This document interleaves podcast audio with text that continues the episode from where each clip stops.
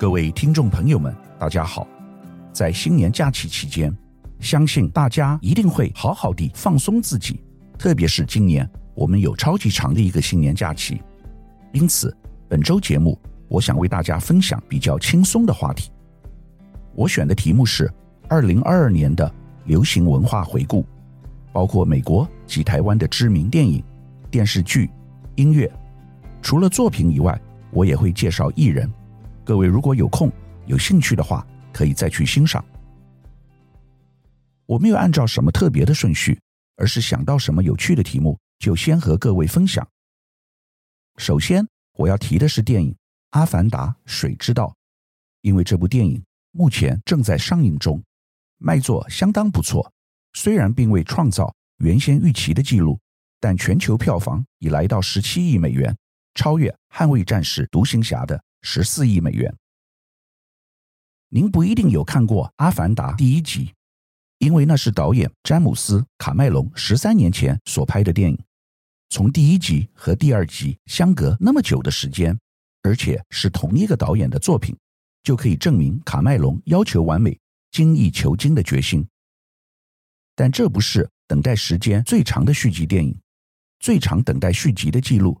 是一样，也在去年产出的，就是刚才提到的《捍卫战士：独行侠》。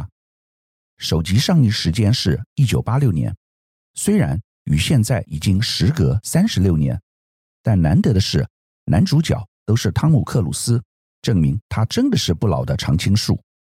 更厉害的是，《捍卫战士：独行侠》电影票房胜过第一集，不仅打破去年卖座冠军《蜘蛛人：无家日》的。第二周票房成绩，更为阿汤哥写下从影生涯的北美最高开片成绩。一般电影卖座的关键因素在于男女主角，其次是引人入胜的故事，例如传奇电影《星际大战》。但《阿凡达》的灵魂是导演詹姆斯·卡麦隆，他通常不只是导演，也是整个故事的原创者，负责剧本和制片。等于统筹所有相关的事情。大家会去看《阿凡达》的主要原因是，这是詹姆斯·卡麦隆的电影，这代表超级票房保证，而且通常一定是大手笔的制作，包括他早期拍摄的《异形》系列，还有曾经是影史最卖座的电影《铁达尼号》，以及我个人最喜欢的经典，由阿诺所主演的《魔鬼终结者》。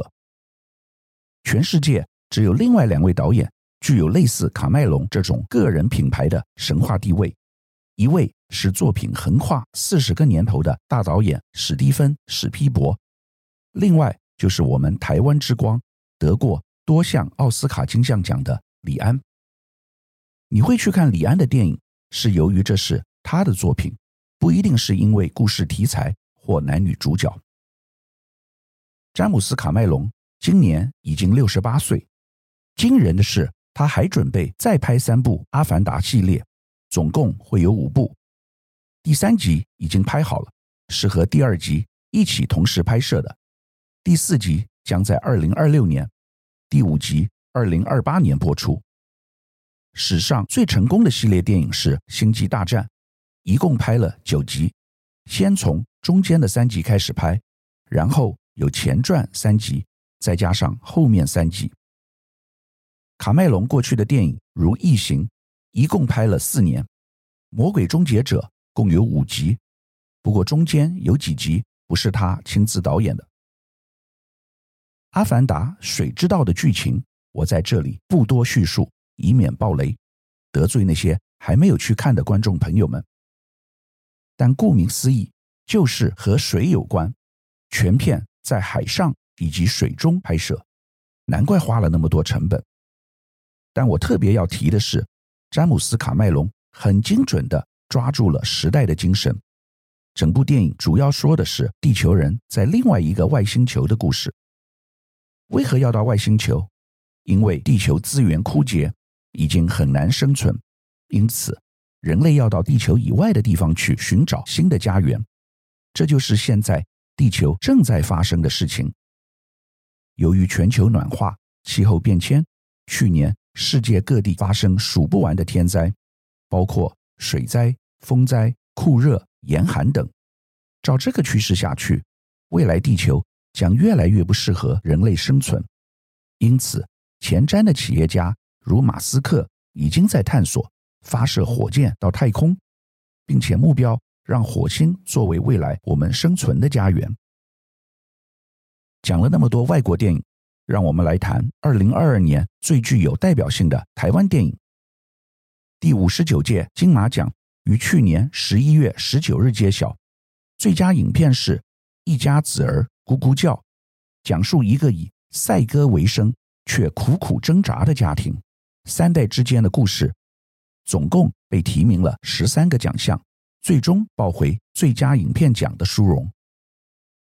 另外一部入围十三个奖项的影片是《咒》，这是去年相当卖座的电影，全台票房总计超过了一点六亿，成为台湾历年来恐怖片票房亚军，仅次于《返校》。故事根据二零零五年在高雄发生的真实惨案所改编，在美术、声音、视觉效果等技术层面都是一流，堪称台湾影史最恐怖的电影。如果你喜欢这种题材，不妨去体验一下，非常刺激。值得一提的是，二零二二年金马奖女主角得主是号称华人版梅莉史翠普的张艾嘉。她曾十度入围金马影后，这是第三次得奖，但距离上次得奖一九八六年的《最爱》已有三十六年的时间，和汤姆克鲁斯拍的第二集《捍卫战士》间隔的时间一样长。主要是讲一个丧偶的孤独女子与亡夫的昔日徒弟协力合作，为了一圆丈夫的梦想。张艾嘉是我认为最有深度也最喜欢的华人演员之一。金马奖最佳男主角得主是老牌香港男星黄秋生，他曾演过多部经典电影，如《无间道》。近年他热爱台湾，频繁来台工作，曾经考虑移民台湾，但担心在台湾找不到长期的工作做，因此作罢。他反映了近年香港的现况，许多港人想要离开，因为以前那个大家熟悉的香港已彻底消失。再也回不去了。接下来，我们来回顾二零二二年的代表性电视剧。当然，我们不能不提《华灯初上》第三部，这个由 Netflix 制作的影集，掀起了社会上的狂热追剧风潮，不断创造话题与好口碑。《华灯初上》第一部是二零二一年十一月二十六日上线，第三部。则是二零二二年三月十八日，从谁是死者到谁是凶手，都引发热烈回响。影片卡司阵容坚强，包括林心如、杨佑宁、杨谨华等。华灯初上所引起的浪潮几乎是前所未有的，不仅创造大量流量，也受到市场普遍的推崇。在金钟奖上。该剧总共入围了十一项大奖，但很可惜，最终一奖未得。另外一部值得提的电视剧是《台北女子图鉴》，这是一部由迪士尼 （Disney Plus） 原创的独家台剧，由桂纶镁主演，描述横跨二十年的女性生命历程，展现了在现代社会中北漂女子对梦想的期待和盼望，可以说是。现代都会女性的缩影，在企业上班打拼和奋斗中，探索对自我价值的认同和初衷。这部电视剧上映后就引起来自各方的讨论浪潮，有正面也有负面的。但不可否认，它在一定程度上拍出了许多爱情、职场、人际和梦想之间的辛酸苦楚，很能够引发许多年轻朋友的共鸣。其实，去年有不少部电视剧都是出自 Netflix、Disney Plus 这些串流平台的作品，并非由传统电视台所拍摄。串流平台重视原创内容，需要不断投资制作新的作品，这对于台湾的文创领域来说是一件好事。二零二二年下半年的台剧，许多是由新生代的男演员所主演，包括模仿犯的吴康仁，剧情改编自日本同名畅销小说，还有由炎亚纶主演的《我愿意》，是台湾首部以邪教为主轴的犯罪影集，剧情取材自国内外的真实案例，也引发不少话题。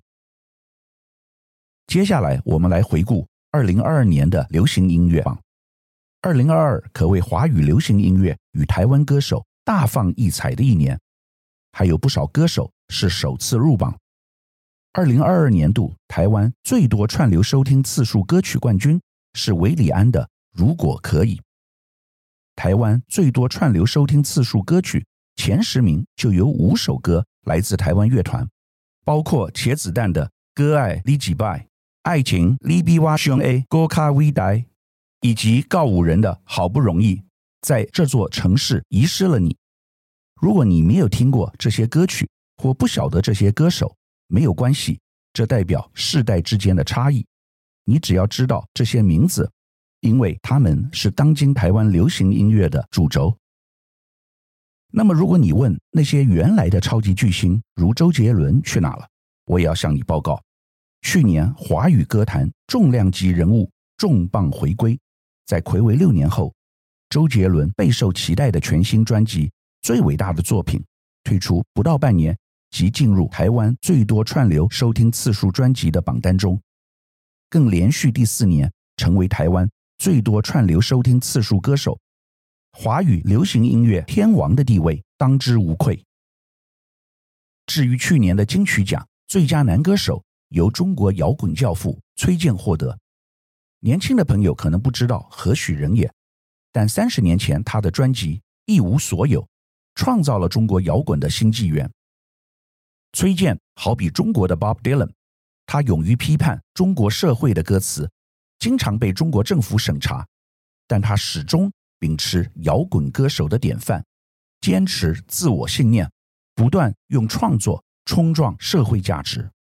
我不确定在习近平高压统治之下，中国大陆当局会不会再禁他的歌曲？但他能获得台湾去年金曲奖，实在意义非凡。最佳女歌手是来自新加坡的蔡健雅，她已经是三座金曲歌后，去年第十次入围，夺得个人第四座奖项，打破纪录。去年她推出的《Depart》专辑，以疫情肆虐这两年的灵感，透过出走表达对自由的渴望。非常符合当前社会的氛围。蔡健雅是自己会作曲的创作女歌手，才华横溢。除了最佳女歌手以外，她也抱回年度专辑、最佳华语专辑以及最佳演唱录音专辑。这张专辑的整体概念实在太棒了，各位不妨买回来听。透过最佳男歌手和女歌手提名人，我们可以看出来。金曲奖真的是亚洲华人的音乐奖，不只是台湾而已。从某个层面来说，这反映了评审的客观公正，以及台湾人独特的普世民主包容价值。正如同刚才提到，金马奖最佳男主角颁给香港影帝黄秋生一样。至于去年金曲奖年度歌曲，是由茄子蛋的《爱情你比我上会更加伟大》抱回。这首歌真的很好听，充满情感，是茄子蛋为电影《当男人恋爱时》创作的电影主题曲。随着电影爆红，至今在 YouTube 创下五千万观看次数。描述男主角内心的深情，诚如评审所言，这首歌旋律和制作都成功掌握音乐内涵与市场品味，不但是厉害的旋律，也是具有质感的作品。以前。我最喜爱的台语摇滚乐团是董事长乐团，现在已经被茄子蛋取代。接下来，我们来看美国流行音乐。美国乐坛小天后泰勒斯 （Taylor Swift） 十月刚推出全新创作专辑《午夜 Midnight》，就成为首位同时攻占告示牌排行榜百大热门单曲榜前十名的艺人，也就是前十名都是他新专辑。所收录的歌曲，改写美国告示牌百大单曲榜六十四年的记录。泰勒斯不只是偶像歌手，他还会作曲，唱作俱佳，和蔡健雅一样。新专辑《Midnight》共收录十三首歌曲，讲述着 Taylor Swift 一生中十三个失眠夜晚的故事。我已经听过这张专辑，真的是非常好听，而且专辑传递概念相当完整。泰勒斯今年只有三十三岁，前途不可限量。他的歌曲很多是基于个人生活的体验，但他的音乐又成功跨越了多种类型。因此，能成功吸引不同世代的族群。在男歌手方面，加拿大天王 The Weeknd 威肯称霸乐坛。去年 The Weeknd 第四张专辑《After Hours》主打歌《Blinding Lights》创下排行榜内九十周的最长纪录，目前的播放量已高达三十三点三四亿次，超越英国天王 Ed Sheeran 的歌曲《Shape of You》。登上 Spotify 史上最高播放。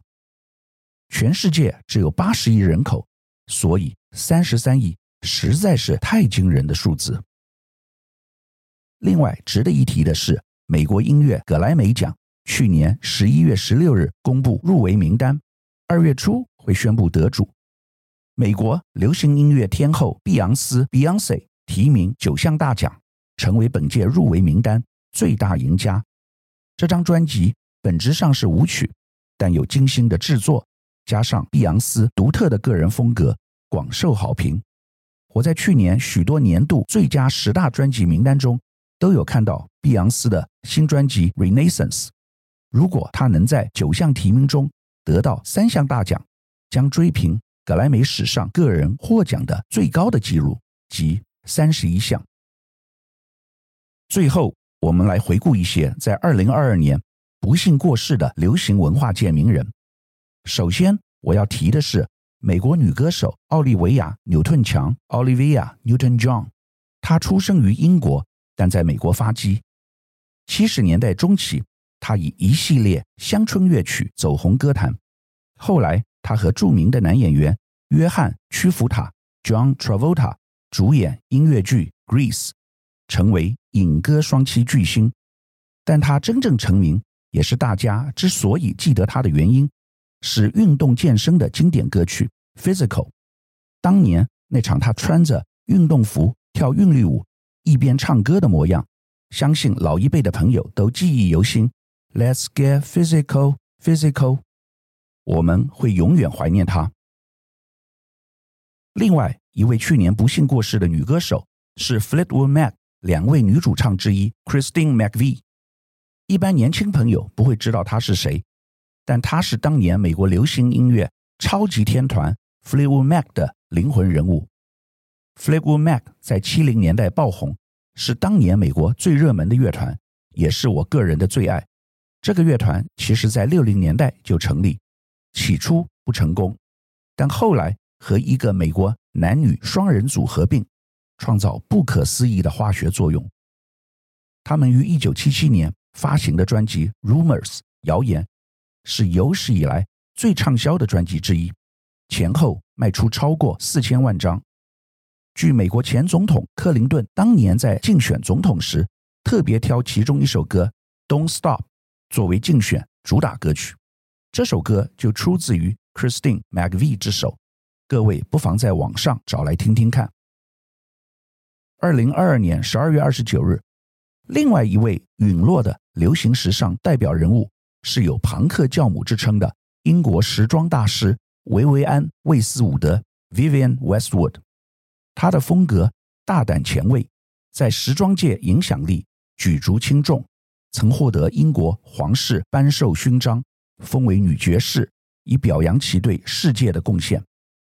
她不仅将庞克文化带上伸展台。更运用时装作为参与政治、鼓吹环保的桥梁。他叛逆与突破体制的行径，为后辈带来了深刻的启发。引起庞克浪潮、中性女装、实践反叛精神的 Vivienne Westwood，启发了不少新一代的设计师。她的地位是奠定在传统或所谓正经的服装之外的设计，非常具有颠覆性。对英国保守的社会来说，他仿佛来自外星球。Vivienne Westwood 有许多粉丝，连我们公司十七岁的实习生都说这是他最喜欢的设计师。最后我要说的流行文化人物是另外一位音乐家 Celine Dion。去年十二月，席琳·迪翁宣布他罹患僵硬人症候群，这是百万人中仅一人才有的罕见疾病。为此，他今年的演出全数取消。他今年五十四岁，是征服欧美及亚洲的全球超级巨星。这个病对他而言，真的是非常残酷，不仅走路会造成困难，也不允许他用习惯的方式用声带唱歌。Celine Dion 说：“他别无选择，只能专注健康。”我们诚心地祝愿他早日康复。去年经济不佳，但在文化创意领域仍然有许多令人惊艳的作品产出。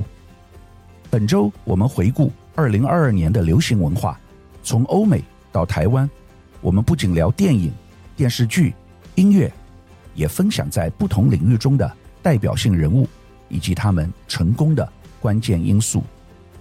我的目的是希望在新年假期中，能为各位提供一些娱乐的方向指引。祝各位听众新年快乐，阖家平安，身体健康，心想事成。下一集我们农历年后二月三号见。以上是本周我为您分享的趋势，感谢收听奇缘野语。如果喜欢我的分享，希望大家能够订阅、下载，以后直接收听我们的节目。另外，如果您想要留言与我分享您的心得，或是想要听什么样的新闻分析，欢迎到我们的脸书智门 Smart Gay 留言，或是私讯给我。欢迎大家推荐给你的亲朋好友们，邀请大家一起收听。那我们下集再见喽。拜拜。